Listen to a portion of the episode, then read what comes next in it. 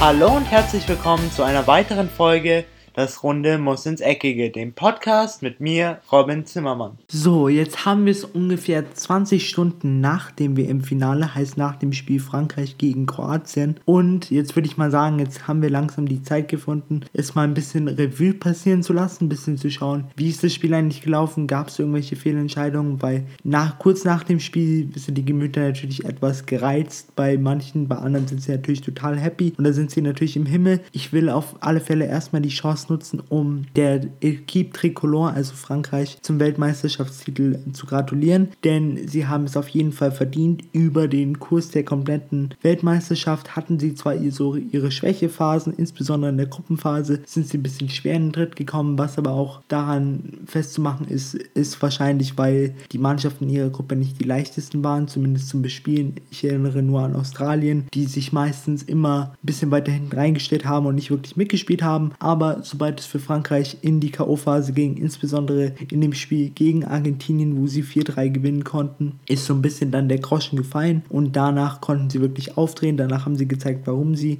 als einer der Top-Favoriten in dieses Turnier reingegangen sind und sie hatten ja jetzt, weiß Gott, nicht die, den leichtesten Weg zum Finale. Ich erinnere nur an das Halbfinale gegen Belgien, was auf alle Fälle kein Selbstläufer war und ein sehr, sehr gutes Spiel. Von daher auch verdient gewonnen und nochmal herzlichen Glückwunsch. Jetzt zu dem Spiel an sich, also ich bin mit dem Spiel in die, mit der Erwartung in das Spiel hineingegangen, dass es ein sehr enges, ein offenes Spiel wird, aber ich hatte auch so ein bisschen im Hinterkopf, dass es vielleicht ein bisschen eng werden könnte für Kroatien, denn sie hatten, wenn man mal alle Verlängerungen zusammenzählt, insgesamt ein Spiel mehr auf dem Buckel als die Franzosen, aber ich hatte auch mir gesagt, es ist Kroatien, die sind daran gewöhnt zu laufen und die laufen auch gerne, von daher sollte das jetzt vielleicht das kleinste Problem von der Mannschaft von Slatko Dalic sein. Und sie haben immer noch Modric, also den Kopf. Und der funktioniert noch. Und solange der funktioniert, haben sie auch auf jeden Fall eine Chance. In den ersten 10 Minuten im Finale haben sie es wirklich sehr, sehr gut gemacht. Sie sind die Franzosen früh angelaufen in Persona von Mario Mandzukic, Ante Rebic und Perisic. Sie haben sie wirklich ständig unter Druck gesetzt. Insbesondere die Persona Paul Pogba, der so für den kreativen Moment im Offensivspiel der Franzosen auf jeden Fall zuständig ist. Den haben sie geschafft, in den ersten 10 Minuten auszuschalten. Aber dann kam so eine kleine Schwächephase und die nutzte dann Frankreich auch aus durch eine etwas strittige Situation in der 17. Minute, aus der ein ein Freistoß hervorging von Antoine Griezmann. Ich muss sagen, für mich, obwohl diverse Kommentatoren und auch Experten danach gesagt haben, es war kein Foul, ich muss sagen, für mich sah es nach einem Foul aus, weil der Kontakt war auf jeden Fall da am ähm, unteren Fußgelenk und bei so einem Tempo, das Griezmann auch hatte, reicht halt einfach so ein kleiner Kontakt, dass man da auch mal schnell zu Boden geht. Auf jeden Fall, dieser Freistoß resultierte dann ein Eigentor von Mario Mandzukic in der 18. Minute und dann hat man schon so gemerkt, ja, es könnte hm, vielleicht ein bisschen eng werden, aber auf alle Fälle ein einzelner Rückstand war noch keine Katastrophe für die Kroaten, denn bisher in jeder K.O.-Runde lagen sie mindestens einmal 1 zu 0 hinten. Also mit, Rück mit Rückständen konnten die Kroaten auf jeden Fall umgehen und das zeigten sie auch hier, denn in der 28. Minute durch einen wunderschönen Volley nach einer Ecke von Ivan Perisic konnten die Kroaten ausgleichen und so stand es in der 28. Minute 1 zu 1 und das Spiel war wieder offen gestaltet. Beide Mannschaften haben sich wirklich in der ersten Halbzeit nichts genommen. Sie waren beide wirklich auf sehr, sehr hohem Niveau. Kroatien Kroatien hat vielleicht ein bisschen mehr nach vorne gemacht als die Franzosen. Die Franzosen haben sich ein bisschen mehr auf die Defensive konzentriert, in Persona von Kanté und Pogba. Pogba auch ein bisschen weiter in einer defensiveren Rolle. Mbappé kam auch in der ersten Halbzeit überhaupt nicht zum Zug, wurde gut zugestellt von dem Linksverteidiger von AC Mailand Strinic. Also das hat er auch richtig gut gemacht und das war auch einer der Gründe, warum Frankreich relativ schwer in dieses Finale fand. Aber in der 38. Minute durch einen Elfmeter konnten die Franzosen dann in Führung gehen und, gehen und zwar aufgrund eines Handspiels von Ivan Perisic im eigenen Strafraum. Hier muss man auch wieder sagen, kochte auch ein bisschen die Diskussion hoch, ob es denn ein Handspiel war oder nicht. Ich muss an dieser Stelle sagen, dass ich das nicht als Handspiel gewertet hätte, denn der Abstand zwischen Ivan Perisic und dem Ball, als er von dem französischen Kopf weggeköpft wurde, war doch sehr, sehr gering und er hatte eine sehr kurze Reaktion Reaktionszeit. Aber ich verstehe auch das Argument zu sagen, dass die Hand da einfach nicht hingehört. Insbesondere bei einer Standardsituation vom Gegner sollte sich einfach der, der Spieler darauf einstellen, dass man die Hand möglichst nah am Körper lässt und somit möglichst nicht seine Körperfläche vergrößert. Und so ging dann auch Frankreich schlussendlich mit, einem, mit einer 2 zu 1 Führung in die Pause. Nach der Pause kam Frankreich ein bisschen agiler aus der Kabine wieder raus. Anscheinend hat Didier Deschamps die richtigen Worte gefunden und sie wollten sich jetzt auch mal ein bisschen mehr auf die Offensive konzentrieren, denn gegen eine kroatische Mannschaft defensiv zu spielen ist doch nicht die beste Idee, denn mit Personen wie Ivan Rakitic und auch Luka Modric hat man halt Köpfe in seiner Mannschaft, die wirklich auch nach vorne spielen können und mal auch eine Abwehr mit ein, zwei Pässen ganz einfach aushebeln können. Also wollte sich Frankreich eher auf ihre Offensivstärke verlassen und so vielleicht noch ein oder zwei zwei Tore schießen. Und genau das gelang ihnen dann auch, denn genau in der 59. Minute konnten sie mit etwas Glück das erste herausgespielte Tor in diesem Spiel erzielen. Und zwar durch Paul Pogba, der mit einem strammen Schuss mit seinem linken Fuß den Ball in der Ecke versenkte. Etwas keine Chance für Subasic, so sah es zumindest erstmal aus. Aber Paul Pogba hat Subasic da etwas auf dem falschen Fuß erwischt und so war es zwar nicht unmöglich für Subasic den Ball zu halten, aber es war auf jeden Fall schwer und so stand es 3-1 für Frankreich. Da hat man dann schon langsam gesehen, dass bei Kroatien extrem die Kräfte schwanden und dass sie langsam auch nicht mehr dran glaubten. Und dann kam es noch schlimmer, denn in der 65. Minute schoss dann auch noch Kilian Mbappé, der zweitjüngste Torschütze aller Zeiten in einem WM-Finale nach Pelé, der damals 17 war, das 4 zu 1. Und das war so grundsätzlich eigentlich die Entscheidung, obwohl Kroatien dann nochmal kurz verkürzen konnte durch einen schrecklichen Fehler von Hugo Lori, der den Ball vor die Füße von Mansukic spielte, welcher dann nur noch einschieben musste. Und so stand es dann 4-2. Aber bei diesem Ergebnis blieb es dann auch und so ist Frankreich jetzt verdienter Weltmeister 2018.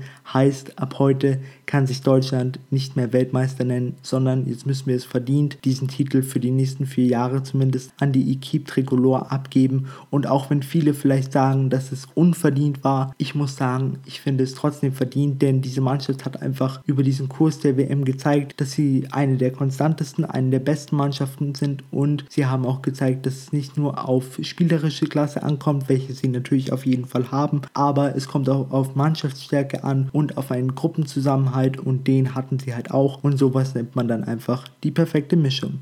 Am Tag zuvor hatten wir dann noch das Spiel um Platz 3, was ja eigentlich ein Rematch zwischen dem Gruppenspiel war, zwischen Belgien und England. Nur in dem Gruppenspiel traten beide eher mit ihrer B-Mannschaft an, also hatten schon viele eigentlich die Befürchtung, dass das nochmal passiert, denn ein Spiel um Platz 3 ist doch jetzt wirklich nicht ein Spiel, wo jeder Spieler gerne drin spielt, denn es ist eigentlich das Spiel der Loser, der zwei Halbfinalsverlierer. Aber auf alle Fälle auf der belgischen Seite hat man gemerkt, dass es ein sehr, sehr wichtiges Spiel für sie war, denn es hätten sie oder wenn sie dieses Spiel gewonnen hätten, dann wäre es der größte Erfolg für sie gewesen, der jemals bei einer Weltmeisterschaft von einer belgischen Mannschaft errungen werden konnte. Und so geschah es dann auch, denn Gary Southgate rein von der Aufstellung her nahm das Spiel jetzt nicht so ernst. Zum einen blieb Jordan Henderson draußen, für ihn kam Eric Dyer rein und auch ähm, Jesse Lingard blieb draußen, für ihn kam Ruben Loftus-Cheek, der Rest blieb aber gleich. Trotzdem hat man gemerkt, warum Eric Dyer nicht den Vorzug vor Jordan Henderson bekommen hat vor dieser WM, wie es viele Experten prophezeit haben, denn Eric Dyer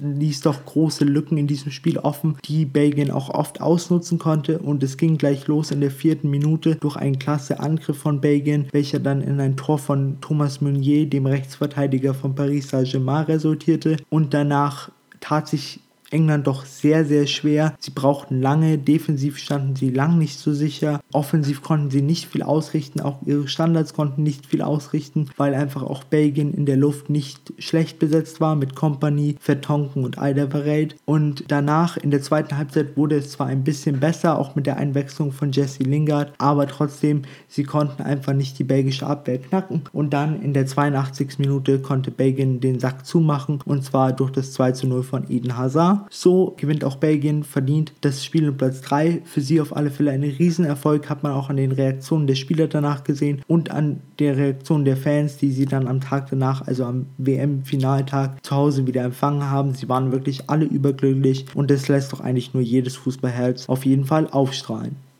Aber an dem Finaltag werden natürlich nicht nur der Weltmeister gekürt, sondern auch die vier Spieler, die am meisten Einfluss bei dieser WM hatten, die vielleicht die beste Leistung gebracht haben. Und so haben wir zum einen den Spieler des Turniers mit Luka Modric, der wirklich über den Kurs der gesamten WM, genauso wie Frankreich als Mannschaft, aber auch Kroatien als Mannschaft gezeigt hat, dass er wirklich der beste Spieler ist, wenn nicht sogar der beste Spieler der Welt aktuell, mit vielleicht Lionel Messi und Cristiano Ronaldo, aber er ist auf alle Fälle auf dem gleichen Level. Klar, er spielt vielleicht eine bisschen andere Rolle, defensiver, aber er ist wirklich eine, der Kopf jeder Mannschaft, in der er spielt, egal ob es jetzt Tottenham war, Real Madrid oder eben Kroatien. Er ist wirklich einer der Spieler, an dem sich auch junge Spieler, wenn es mal nicht so läuft, hochziehen können. Und ich würde auch mal die These wagen, dass wenn Luka Modric nicht in der Mannschaft von Kroatien gewesen wäre, dass sie vielleicht eines der Spiele, in denen sie in die Verlängerung mussten oder zurücklagen, sogar vielleicht verloren hätten. Denn er ist einfach für mich der beste zentrale Mittelfeldspieler der Welt.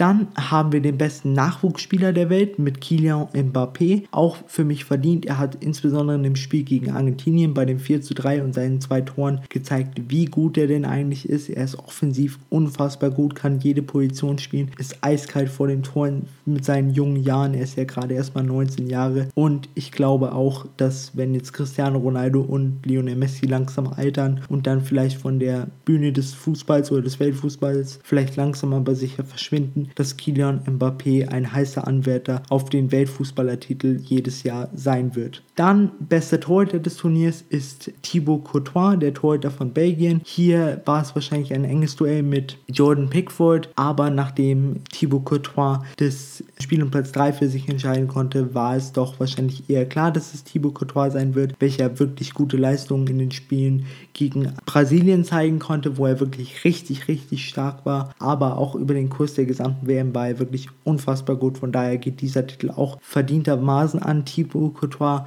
Und dann haben wir noch den Torschützenkönig des Turniers mit Harry Kane, welcher vielleicht in den K.O.-Spielen weniger seine Torgefährlichkeit ausspielen konnte als gegen Spiele wie Panama oder auch gegen Tunesien, wo er halt jeweils zwei oder drei Tore schießen konnte und so mit schon den Grundstein eigentlich für seinen ähm, Torschützenkönig-Titel bei der WM 2018 legen konnte.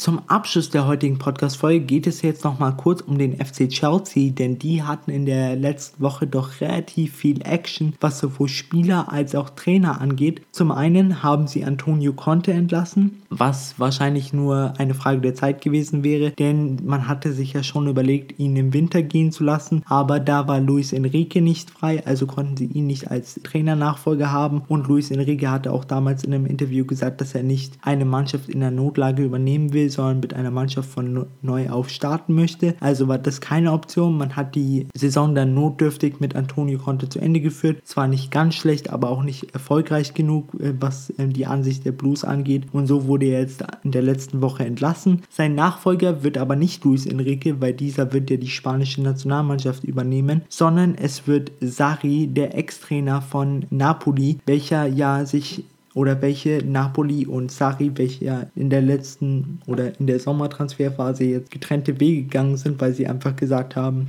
dass wir jetzt nach vierjähriger Zusammenarbeit und oft mal den Meisterschaftstitel richtig knapp verpasst haben, dass es jetzt einfach mal Zeit für uns ist, getrennte Wege zu gehen. Und der Nachfolger hier steht ja auch schon fest, es wird Carlo Ancelotti. Also der neue Trainer beim FC Chelsea wird Sarri, welcher doch den italienischen Fußball etwas revolutioniert hat, denn er hat mit seiner Mannschaft SSC Neapel doch einen sehr, sehr offensiven Fußball spielen lassen, welcher für Italien alles andere als üblich ist und welcher, glaube ich, auch für die Blues alles andere als üblich sein wird, denn die waren doch eher darauf ausgelegt, ein bisschen defensiver zu spielen, nicht ganz sich auf die Offensive zu konzentrieren. Aber das könnte sich jetzt dann der neuen Saison ändern, was wahrscheinlich viele der ähm, Chelsea-Fans auf jeden Fall freuen wird, denn die hatten sich schon in den letzten paar Monaten ein bisschen beschwert, dass ihre Mannschaft nicht wirklich attraktiven Fußball gespielt hat. Aber man muss halt auch immer abwägen, will ich attraktiven Fußball oder will ich eher Ergebnisse sehen? Klar, wenn man beides vereint, dann ist es natürlich perfekt und davon gehe ich auch mal stark davon aus, dass es der Italiener Sari auf jeden Fall hinkriegen wird.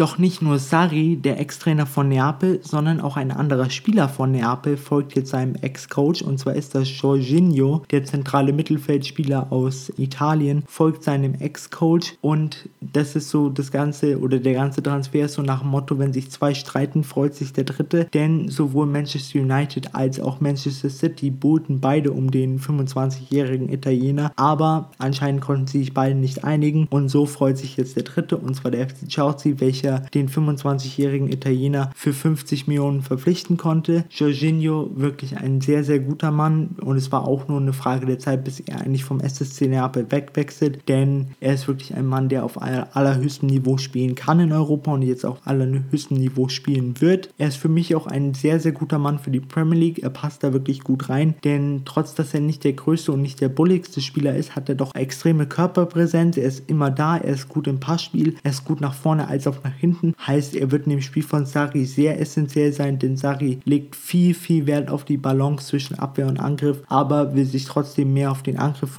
fokussieren. Und da ist auch Jorginho sehr gut mit Flanken aus dem Halbfeld, mit Steilpässen in die Lücke. Er spielt auch gerne mal einen etwas kanteren Pass, welcher aber dann meistens zum Mann kommt und zu einer Torschance führt. Und er kann auch der zweiten Reihe mal abziehen, denn er hat wirklich keinen schlechten Schuss.